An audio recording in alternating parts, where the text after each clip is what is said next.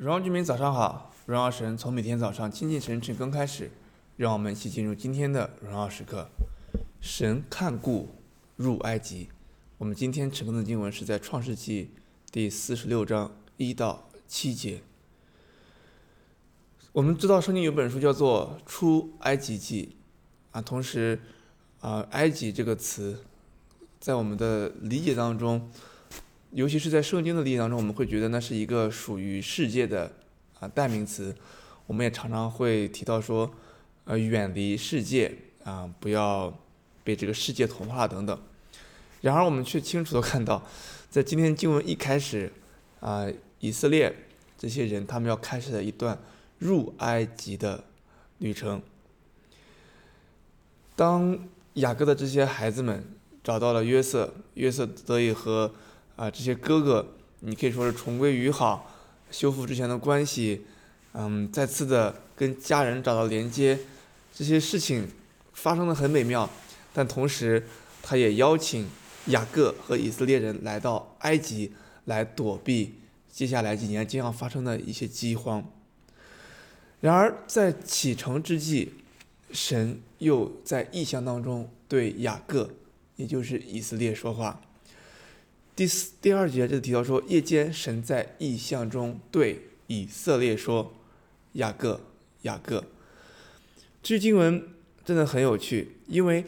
这些描述是对以色列说，然而在呼喊名字的时候，却是在呼喊雅各，雅各。我们知道以色列也是神，当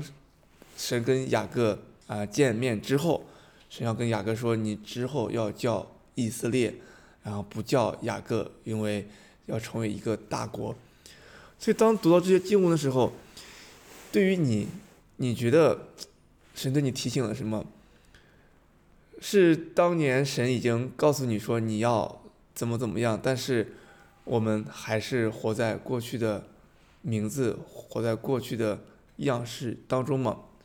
我不是说这个地方是一个否定的一个描述，这些经文并不是。可能并不是在说怎么怎么不好，可能是神呼喊雅各，这是雅各最熟悉的名字。然而对于我的提醒却是，当神给了我一个新的名字的时候，我要省察自己，我是否活在神给我的意象当中，还是我一直活在过去。然而我们却看到，神这次呼喊雅各，呼喊以色列，目的是为了让他不要害怕，好可以平安的去到埃及，因为。埃及在之前，他的爷爷亚伯拉罕去的时候就经历过一次事件，嗯，就是他谎称妻子是自己的啊妹妹，以至于差点出了一些呃灾害，然后包括他的爸爸以撒，那个时候有饥荒，在二十六章的时候，创世记二十六章提到说有饥荒，嗯，然后亚伯，然后耶和华向以撒显现，特别提到说你不要下埃及去，然而在这个地方。这些人却要去到埃及了，同样是因为饥荒，但是是有神的一个看顾，所以如果有神的带领，没有绝对的禁区。有的时候我们可能可能会觉得说，哎呀，一个地方怎么怎么不好啊，我我不要去啊，一个地方可能像埃及这样啊，我也不要去。但是如果是有神的带领，没有绝对的禁区，我相信唯一的禁区就是。罪，啊！但是对于这些地方来讲，到了那个地方，有神的看顾，有神的引导，那可能就是我们在异象当中的一部分，就像当年的约瑟去到埃及一样，以及现在的整个以色列去到埃及一样。对于今天的经文，